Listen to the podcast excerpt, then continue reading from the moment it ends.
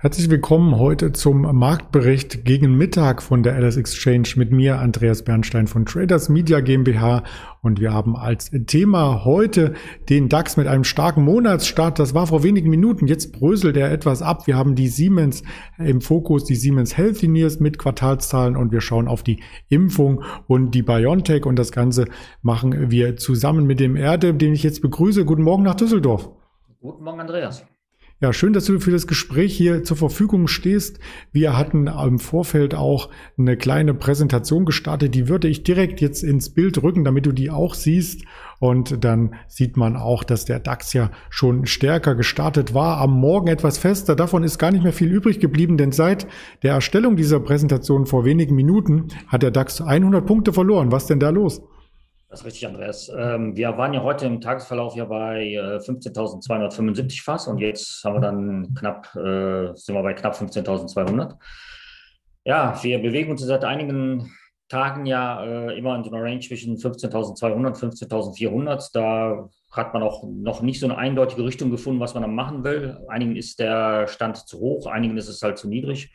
Man ist momentan halt irgendwie in so einer Pattsituation. Ähm, jeder versucht halt irgendwie dann auch seine Position mehr oder weniger, äh, ja, ohne größere Risiken da glattzustellen. Und momentan ist es halt, halt in so einer richtungslosen Phase halt. Ja, diese richtungslose Phase, die äh, zeigt sich nicht nur am DAX, sondern auch an der Wall Street. Da gab es auch nach den Quartalzahlen der letzten Woche, wir waren ja am Hoch der Quartalssaison, ähm, stärkere Bewegung auf der Ober-, auch auf der Unterseite, letzten Endes ein Seitwärtspendeln und wir möchten auf ein großes Schwergewicht in Deutschland eingehen, auf die Siemens. Die Siemens einzelnen Sparten haben auch schon Quartalszahlen vorgelegt und da war eine Sparte heute Morgen im Fokus, die Siemens Healthineers. Genau, die Siemens Healthineers haben wir heute Morgen Zahlen vorgelegt. Die waren halt äh, sehr gut. Äh, die haben halt den Umsatz gesteigert um 13 Prozent auf knapp 4 Milliarden. Und, der, äh, und die haben auch ihre Prognosen noch angehoben und die erwarten jetzt ein Umsatzwachstum von 14 bis 17 Prozent auf vergleichbarer Basis, also ohne Währungseinflüsse. Äh, und beim Gewinn rechnen, äh, rechnet Siemens Healthineers jetzt auch äh, mit einem Ergebnis von 1,90 bis 2,05. Zuletzt war die Taxe bei 1,63 bis 1,82. Momentan haben wir die Siemens Healthineers äh, knapp anderthalb Prozent im Plus. Gucken, ob das noch, ja, ist jetzt nicht mal so ganz anderthalb Prozent, aber immer noch, äh, wir haben immer noch so knapp halben Prozent im Plus bei 8, knapp 48, unter 48, bei jetzt 47, 98.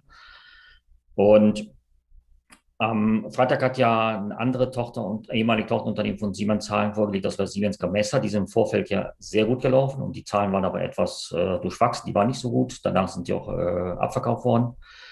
Und morgen kommen ja auch Zahlen von Infineon, ist ja noch eine andere Siemens-Tochter. Und ähm, wie gesagt, Siemens ist momentan äh, derjenige, der uns halt mit Zahlen beglückt. Mhm. Und das wirkt sich auch auf den Gesamtkonzern aus, äh, sah zumindest im Intraday-Bild so aus, nachdem die Zahlen rauskamen, dass Siemens vom Start weg nach oben marschierte.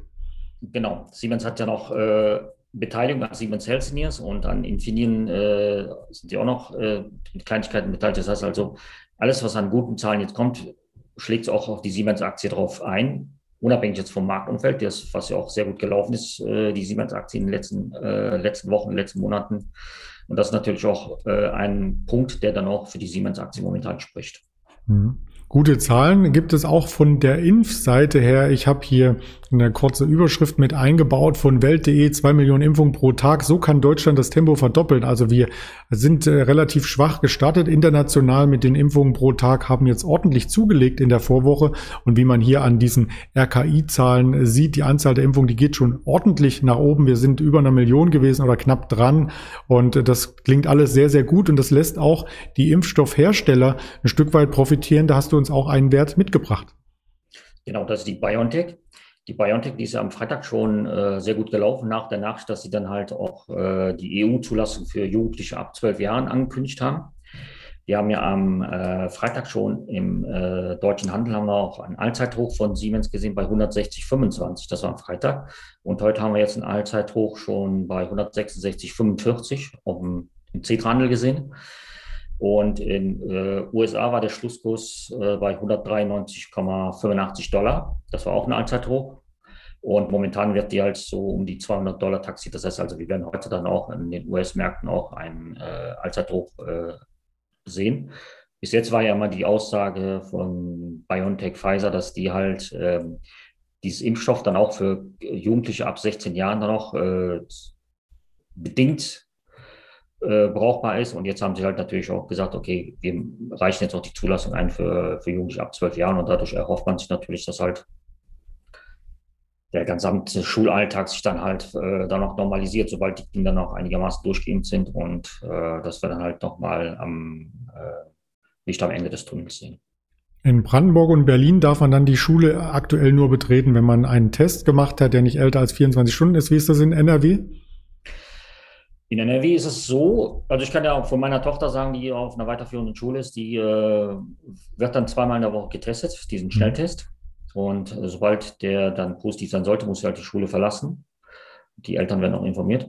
Aber momentan ist es auch so, dass sie dann halt auch einen Wechselunterricht hat. Also die letzte Woche hatte sie äh, durchgehend Schulunterricht. Diese Woche mhm. macht sie dann von zu Hause halt einen Fernunterricht und nächste Woche geht es wieder weiter. Wie gesagt, alles unter der Voraussetzung, dass wir halt äh, diese Höchstgrenzen im Stadtgebiet nicht reißen und mhm. dann halt äh, dann komplett wieder auf äh, Home, Homeschool umgestellt wird. Also vielleicht sitzt sie heute zu Hause und schaut uns beim Interview zu.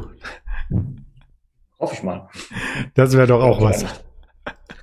Wer weiß, wer weiß, aber es gibt natürlich auch ähm, andere Dinge, die man zuschauen, denen man zuschauen kann. Zum Beispiel noch einmal im Nachgang dem Webinar, der Online-Seminar-Veranstaltung vom Freitagabend. Frank Helm ist diese Aktien sind kaufenswert. Diese Aufzeichnung ist seit heute Morgen verfügbar auf den verschiedensten Kanälen, auf YouTube, über Twitter werden wir das auch gleich nochmal streuen, auf Instagram, auf Facebook und das Gespräch hier gibt es wie gewohnt auf Spotify, diese und Apple Podcast und mit diesem Ausblick äh, möchte ich mich hier äh, verabschieden und vielen Dank an dich sagen und einen frohen Handel. Dankeschön, schönen Tag noch. Das wünschen wir auch allen Zuschauern. Bis später am Tag oder morgen früh, Ihr Andreas Bernstein.